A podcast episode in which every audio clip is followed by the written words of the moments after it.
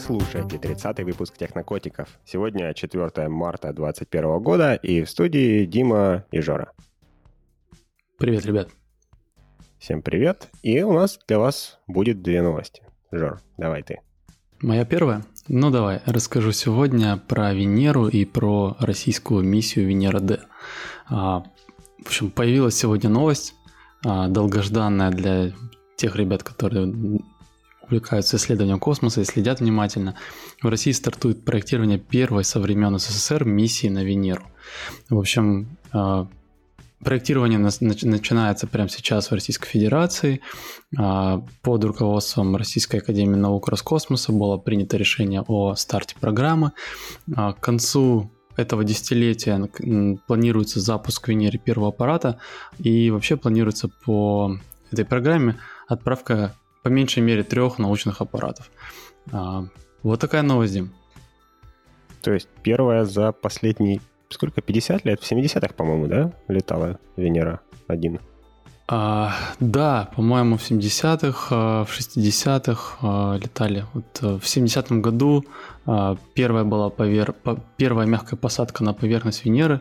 Это был Венера-7 спутник. В общем, очень много выполнялось. Миссий было 18 успешных и частично успешных запусков миссий к Венере. 11 было неудачных у СССР. У США это, соответственно, 5 и 1 миссия. То есть понятной статистике, СССР прям очень любил отправлять а, в эту сторону свои спутники, исследовать эту тему. Вот. И очень долгое да, время было затишье, тишина полная со стороны нашей страны. И вот наконец-таки а, отправляются исследоваться. Так, вот, ну вообще... они говорят, почему сейчас? Ну, на самом деле, планирование этой программы, оно уже шло достаточно давно. То есть там начинались еще в 2012 году, говорили о том, что э, изучать Венеру нужно продолжать. Э, было совещание ученых из России, США, Европы и других даже некоторых стран. Подписали протокол, который, по сути, дал начало этой программе проекта Венера-Д. Но вот все эти годы были там, создавались рабочие группы, приостанавливались, потом исключались проекты из-за того, что не хватало денег, потом снова добавлялись, да, и вот наконец-таки а, в прошлом, нет, позапрошлом 2019 году была закончена научная стадия исследования, а, были сформулированы научные задачи, приоритеты и все прочее, разобрались с тем, что хотят делать, и вот наконец в этом году вот стартует уже техническая разработка прям проекта. Вот. Так, а денег им уже дали? Прям дали? Или только обещают еще?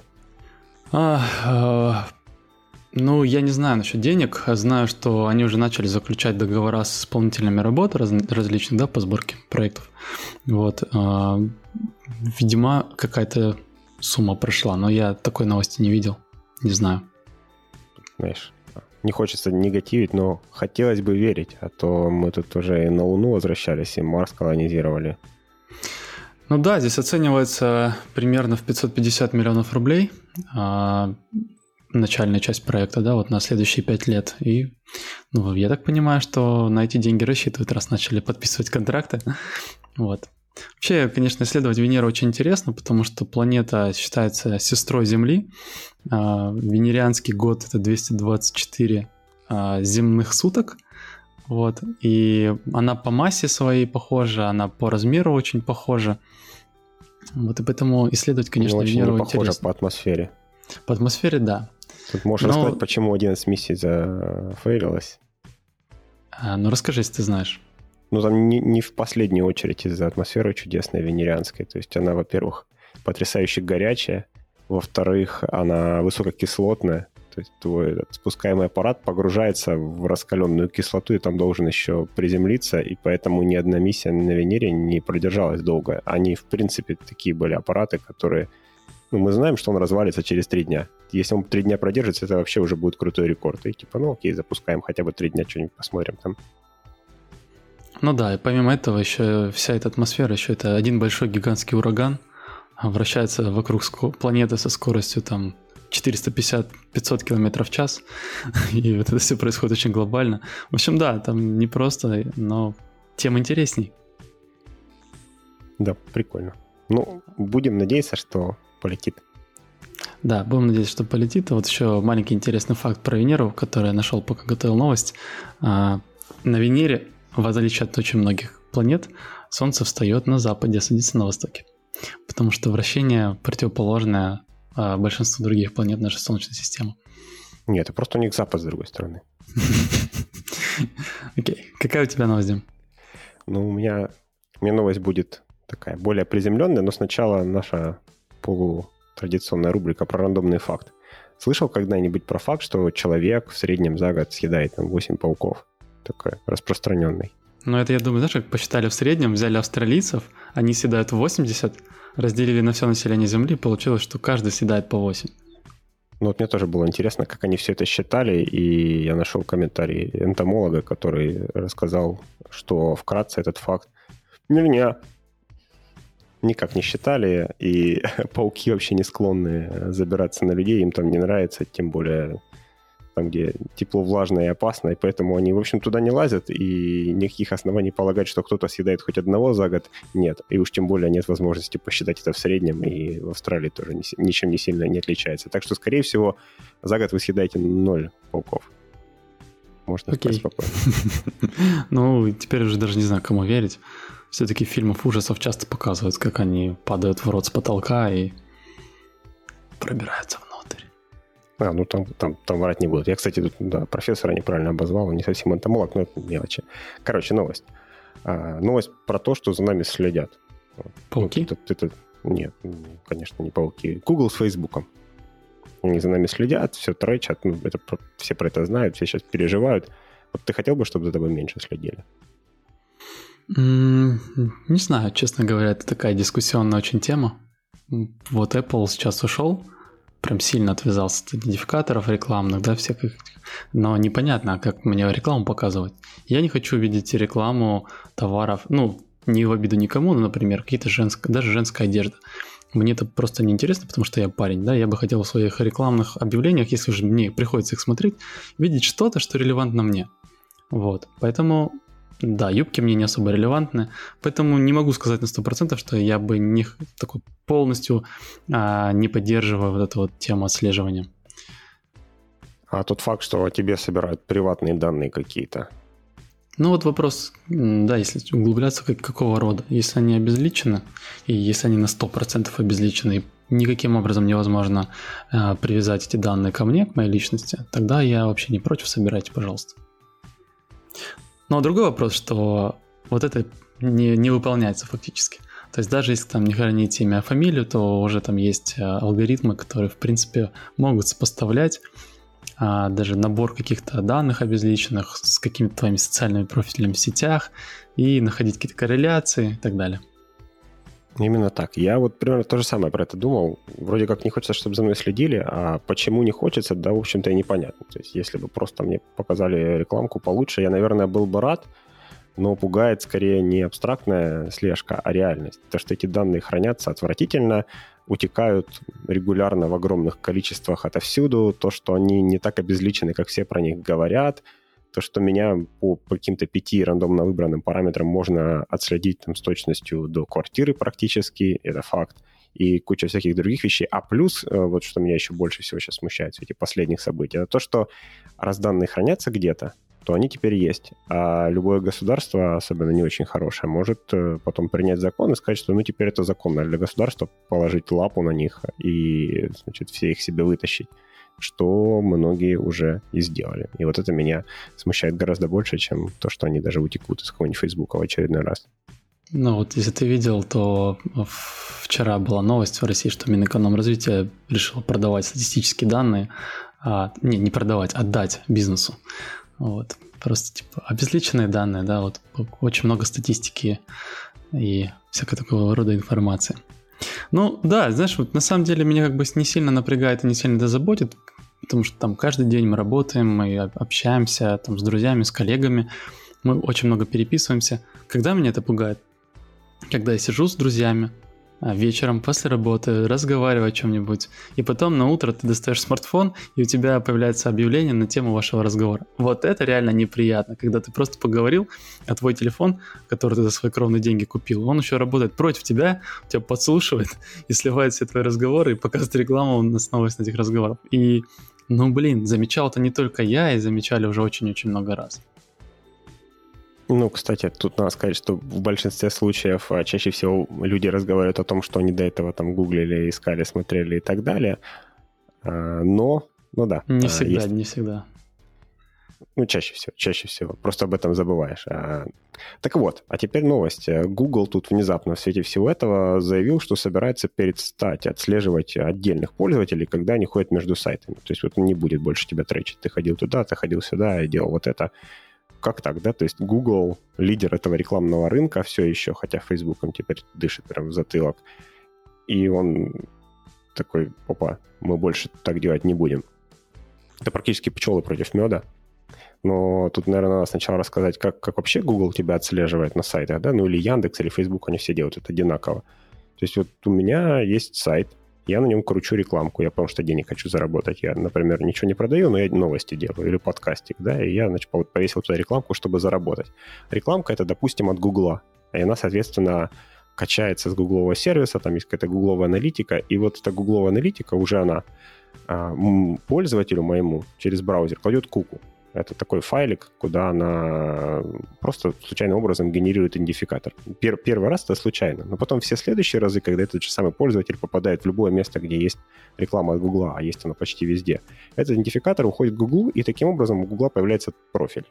И дальше он уже начинает за ним следить и собирать, собирать, собирать по нему информацию. Вот. Так это, так это работает. А Google что сказал, что теперь они вот этот вот идентификатор больше так ставить не будут. И, соответственно, ну, скорее всего, должна сильно пострадать реклама. И вот тут, наверное, другое нужно отвлечение сделать. А нафига Google это делает, раз у них реклама пострадает? А видится мне это таким образом, что просто революция уже началась, и остановить... И начал ее Apple. Нет, ее начал даже не Apple, ее начали задолго до Apple, но остановить ее у Google не получается, и поэтому единственный выход у них теперь это возглавить эту революцию. Следим за руками. Кто первым начал? Первыми начали альтернативные браузеры, которые очень-очень э, рьяно сейчас э, блокируют трекеры. То есть не Chrome, а вот все остальные, в том числе основанные на Chrome.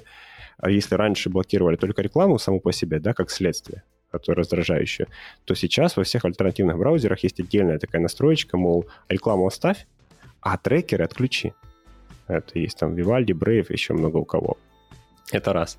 Во-вторых, ну да, Apple, как ты сказал, они сейчас на телефоне в явном формате просят разрешение. Это разрешение что означает? Вот на телефоне есть свой аналог куки, такой свой идентификатор, который сам телефон создает, и пользователь теперь может отказаться, сказать, все, не, не посылайте этот идентификатор, каждый раз давайте Google новый, чтобы он не знал, что это снова я. Каждый раз думал, ну или не Google, кто кому угодно еще, Facebook. Вот.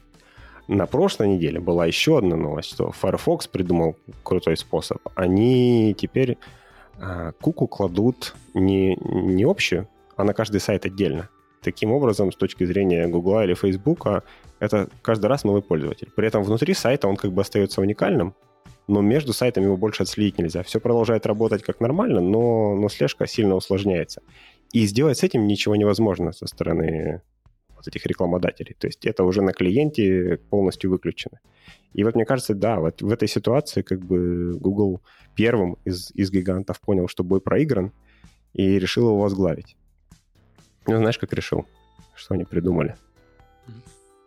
Это Юлина любимая тема. Они, как всегда, прикрутили машин learning ко всему прочему и сказали, что браузер теперь будет сам Google лидер э, на рынке браузеров, да, у них есть Chrome, он будет сам следить за твоими сайтами, за твоими интересами, куда ты пошел, смотрел ли ты сегодня кроссовки или запчасти для машины, или женские платья все-таки, и будет делать такой профиль уже абстрактно агрегированный, анонимизированный который просто создаст профиль абстрактного такого мужчины в возрасте там, от 20 до 40 лет, который интересуется, ну, я не знаю, чем, пушистыми тапками или запчастями от автомобилей. И вот уже этот абстрактный профиль, он будет посылать э, везде на сервера, им могут все пользоваться, это будет такое публичное API, публичная такая информация, но она уже никак не привязана к тебе, при этом она должна быть достаточно хороша для того, чтобы показать тебе ну, вот правильную рекламу, которая тебе в теории будет интересна. Ну и, опять же, видится мне, что Google просто хочет первым быть, кто это внедрит, потому что когда все остальные последуют примеру Firefox и, и Apple и закроют доступы к трекинговым кукам, реклама сломается, ну, много у кого, ну, или станет сильно. Она уже сломалась, да. И быть лидером в этом направлении очень выгодно. Можно снова отжать себе долю рынка чуть-чуть побольше, но при этом пользователи все равно останутся в выигрыше.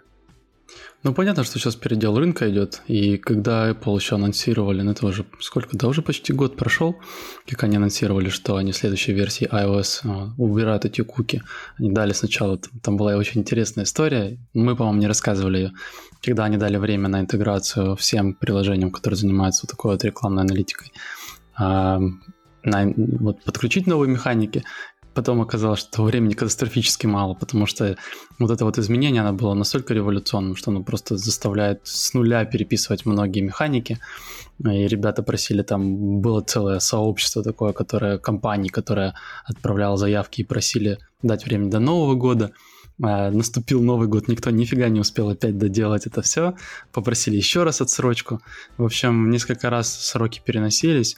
И да, но это только говорит, подчеркивает насколько масштабными действительно являются эти изменения в новой, новой политике да, трекинга. Ну да. А Тут, почему наверное, я говорю, что Apple... Как, как работает это еще? Ну ладно, скажу потом, давай. Да, ну это, наверное, вообще отдельно надо рассказать. И это профессиональная специализация Юли. Вот когда она будет с нами на записи, я думаю, что а, она сможет более детально порассказывать. А, да, почему я говорю про то, что Apple были революционерами? Ну, потому что вот эти все мелкие браузеры, о которых ты говоришь, их доля очень мала на рынке, ты сам знаешь. И пока большой игрок какой-то не приходит один, неважно, это Apple, Google, там, Samsung или кто это, кто иной, а, Microsoft, тот, кто приходит первый, делает, все, они меняют полностью правила игры и дальше уже становится зашкваром а, трекать юзеров, работать с персональными данными. Вот, мне, конечно, ну вот Facebook ну, вообще, он очень сильно пострадал, там тоже очень много разбирательств, если вы видели, а, Facebook ну, они начал... Подали. Они начали подавать суд, да, для того, чтобы наказать Apple, и не смогли сторговаться. Но, в общем, разборки до сих пор там идут, ничего не утихает, но тем временем Safari, если вы обновь пользуетесь, то он уже давно в себя интегрировал все штуки. Он показывает, когда просто по умолчанию не нужны никакие экстеншены. Ты когда заходишь на сайт, он показывает все, кто тебя трекает, что, какую данные, какие данные собирают. И это а, ну, если раньше это все пряталось, это было, были инструменты для разработчиков, технические данные, то теперь это все выносится, да, и таким образом показывается, смотрите, какие мы крутые, мы заботимся о вашей безопасности, вот покажем вам, кто вас трекает. Такая история. Мне, кстати, ход Apple был очень интересен тем, что они в какой-то момент, когда давно смотрели в сторону своего поиска. И, опять же, мне кажется, mm-hmm. что просто компания поняла, что сами они на этом заработать не могут, а помогать зарабатывать Google и Facebook они не хотят. Поэтому в общем-то, пофиг, можно отрезать эту часть рынка, потому что это не их часть рынка, и им от этого только лучше.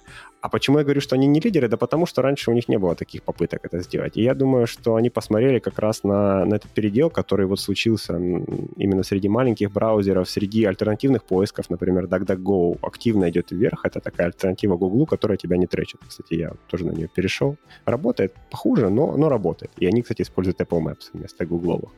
Вот. И они увидели, что Не есть сказать, успех, что это преимущество, а, как минимум в России. Они увидели, что пользователи этим интересуются, что все больше и больше тех, кто готов за это как бы платить, и решили, отлично, мы ну, повысим имидж компании, еще немножечко сделаем себя такими белыми, пушистыми, mm. защищающими пользовательскую приватность. Ну, почему? Почему нет, да? А, хорошая вещь.